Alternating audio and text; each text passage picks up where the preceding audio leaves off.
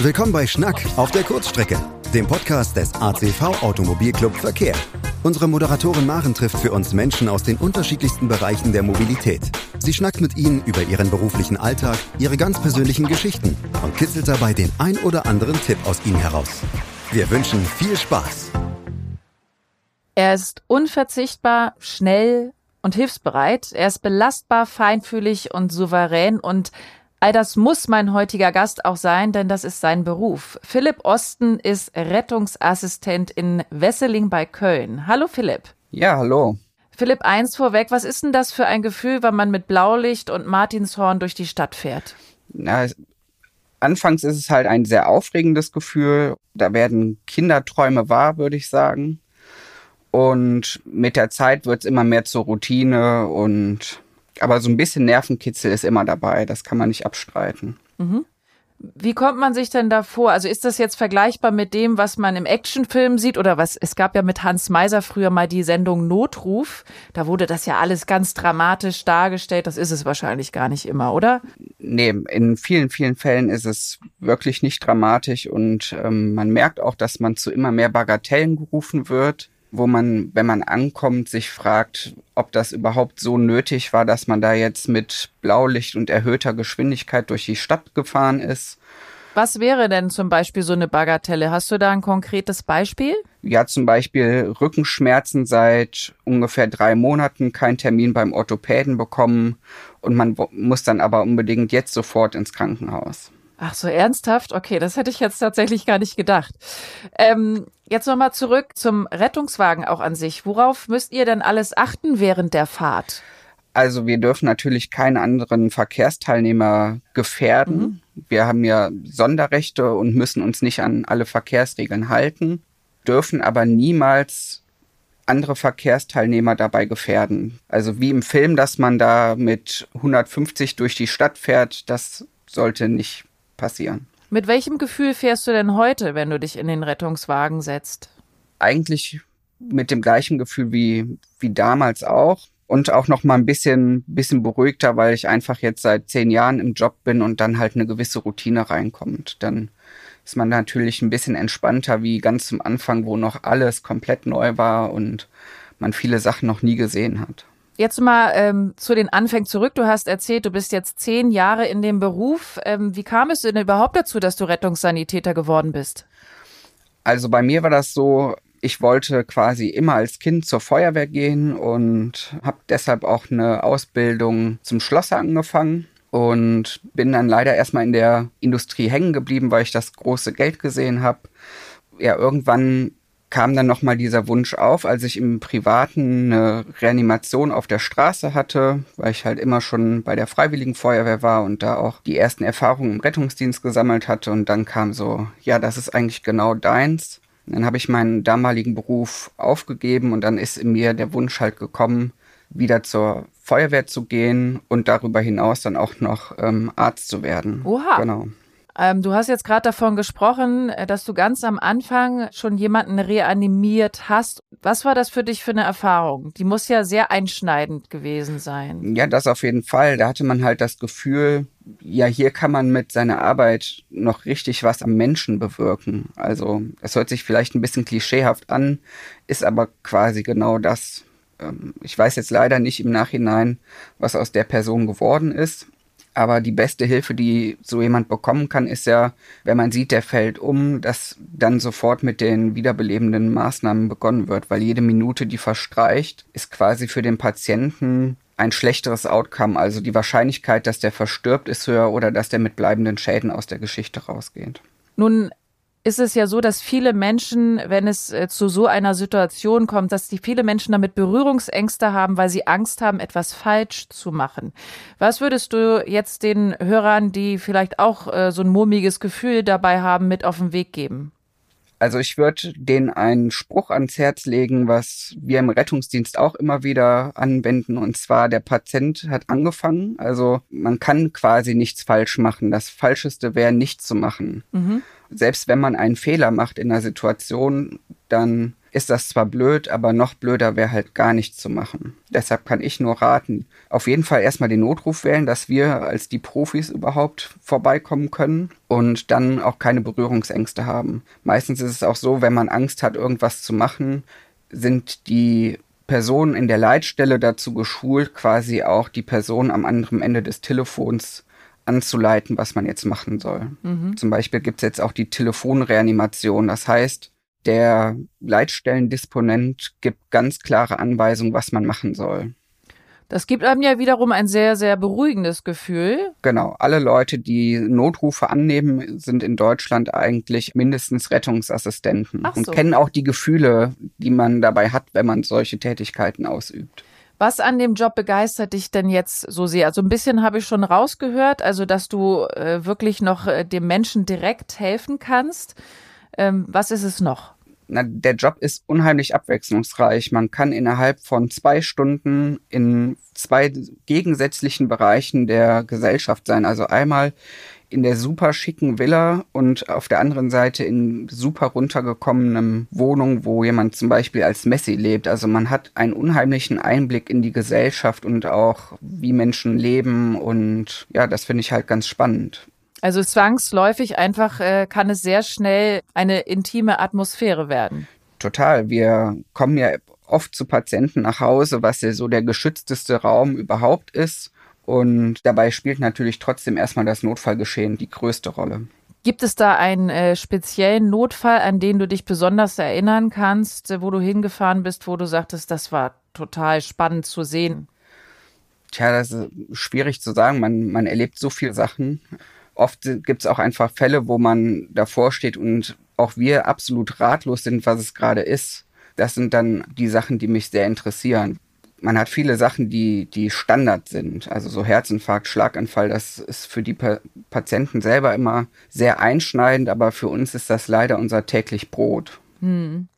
Was machst du denn eigentlich, Philipp, wenn jetzt nicht so viel los ist? Also ich habe äh, mir das versucht vorzustellen. Also mein Klischeebild von dir ist es jetzt, dass du vielleicht mit deinen Kollegen in so einem Raum sitzt, wo ein Tisch in der Mitte steht, so ähnlich wie beim Großstadtrevier, wo die Kollegen drumherum sitzen mit ihrem Becher Kaffee.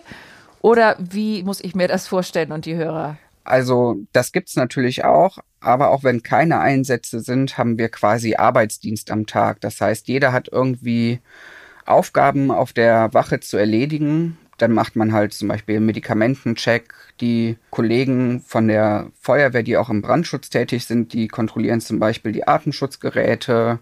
Und natürlich hat man zwischendrin auch Zeiten, wo man ausruhen kann. Mhm. Das ist halt wirklich schön. Das gibt's auch, dass wir den großen Tisch haben, wo wir gemeinsam essen. Und es gibt auch einen Fernsehraum, der bequem ausgestattet ist, wo wir uns ausruhen können. Und für die Nacht gibt's auch Schlafräume, wo wir uns hinlegen können zum Schlafen. Mhm. Nun habe ich gelesen, dass in deinem Beruf die Arbeitszeiten sehr lang sind. Ist das für dich so ein Thema Schattenseite im Beruf eines Rettungsassistenten?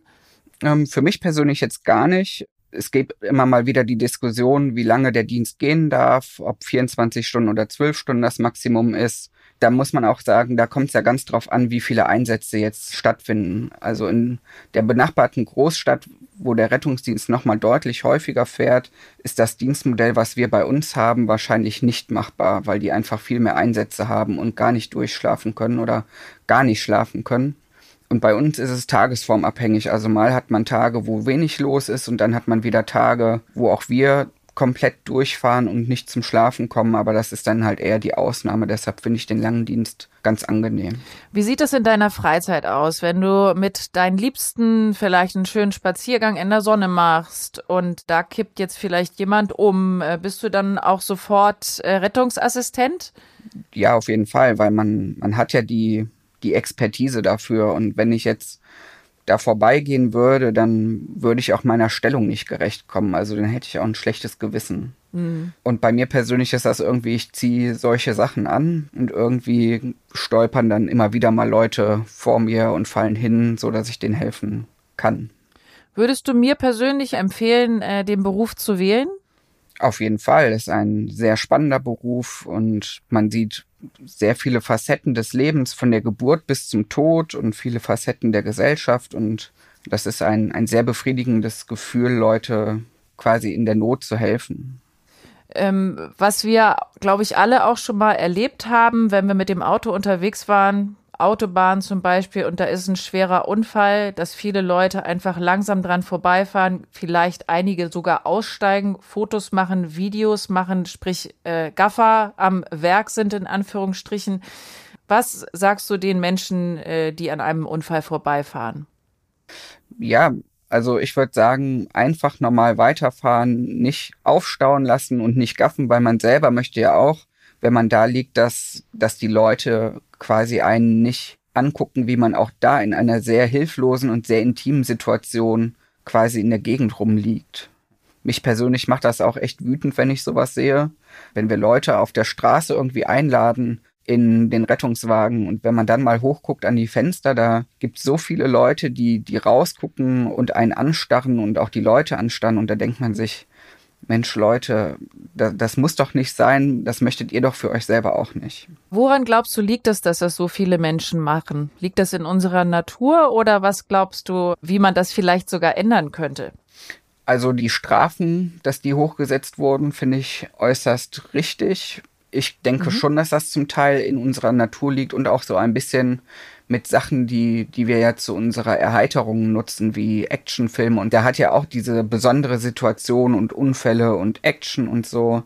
Das ist ja was, was einen anzieht. Da muss man halt nur nochmal für sich selber überlegen, okay, das ist jetzt spannend, aber möchte ich mir das angucken, wie einer wiederbelebt wird? Weil das ist dann nicht wie im Fernseher, wo man weiß, das ist Fiktion, sondern das ist bittere Realität in dem Moment. Mhm.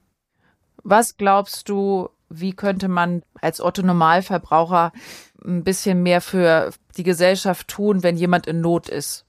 Ja, es würde einfach reichen, wenn man alle zehn Jahre nochmal so einen Erste-Hilfe-Kurs wiederholt, weil das sind ja meistens ein oder maximal zwei Tage.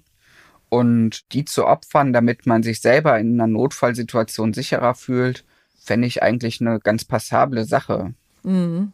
Nun äh, gibt es ja eben nicht nur Menschen, die an einer Unfallstelle äh, helfen wollen, sondern auch welche, die sich einfach daneben benehmen. Man muss es einfach tatsächlich so sagen und übergriffig werden.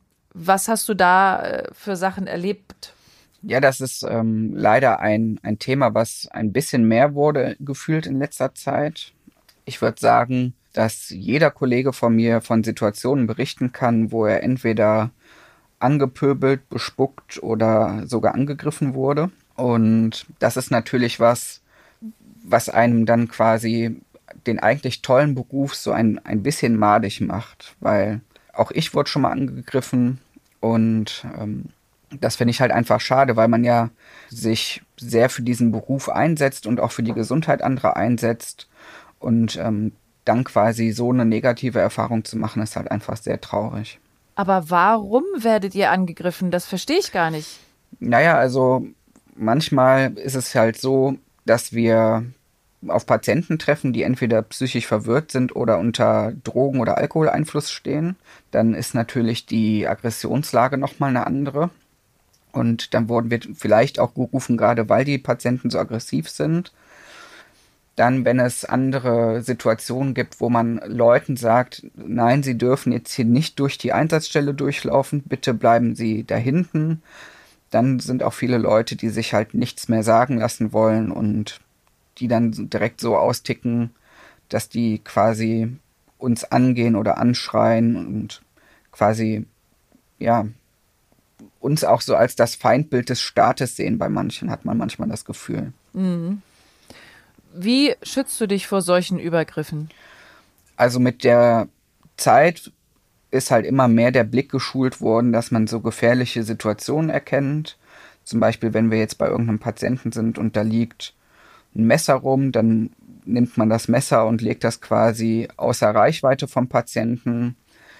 Ähm, wir hatten auch ein Angebot, dass man halt Deeskalationstrainings macht oder quasi auch Selbstverteidigungskurse, damit man einfach für solche Situationen gewappnet ist. Nun gibt es ja tatsächlich einmal den körperlichen Angriff, vor dem du dich äh, schützen musst, aber halt auch dafür schützen musst, äh, dass du nicht die ganzen Geschichten oder Bilder, die du siehst, mit nach Hause nimmst. Wie schützt du dich davor? Also was sehr hilft, ist, wenn man mit den Kollegen drüber spricht, weil die ja die Situation auch kennen. Wenn man jetzt sehr belastende Einsätze hat, ist es auch so, dass man für eine gewisse Zeit aus dem quasi aus dem Dienstbetrieb rausgeht. Ähm, bei der Feuerwehr ist sehr verbreitet, dass es psychosoziale Unterstützung gibt. Das heißt, da sind nochmal speziell geschulte Kollegen, an die man sich dann wenden kann. Ja, das finde ich super, dass es dieses Angebot gibt, weil das quasi nicht als Schwäche tabuisiert wird, sondern geguckt wird, okay, wir müssen diesen Job lange machen. Und deshalb finde ich dieses Angebot super. Das verstehe ich. Ähm, nun, wenn du jetzt eine anstrengende Woche hinter dir hast, bist zu Hause, du kannst die Füße hochlegen, du bist auf dem Sofa, äh, was machst du da, um runterzukommen? Also guckst du dann tatsächlich auch so Serien auf Netflix oder Amazon Prime, äh, die sich um deinen Job im weitesten Sinne drehen? Oder was, was wäre das? Ja, schon. Also das ist natürlich auch ein Bereich, der, der einen interessiert. Auch wie wird das dargestellt? Ja. Aber da findet man dann auch oft witzige Fehler, die quasi in der Realität absolut gar nicht so sind. Zum Beispiel? Ja, zum Beispiel, wenn wenn Leute im Film sterben, dann sieht man ja immer die Nulllinie auf dem EKG und dann kommen die Leute angerannt mit einem Defibrillator und schocken dann das Herz und dann fängt es wieder an zu schlagen. Und wenn das Herz nicht mehr schlägt und diese Nulllinie da ist, dann bringt der Elektroschock gar nichts. Das wird nur was bringen, wenn quasi das Herz im Kammerflimmern wäre, weil man dann einmal das Herz aussetzt. Das ist so der, der gängigste Filmfehler bei der Wiederbelebung, den es quasi gibt. Wieder was dazugelernt. Okay, das wusste ich auch nicht.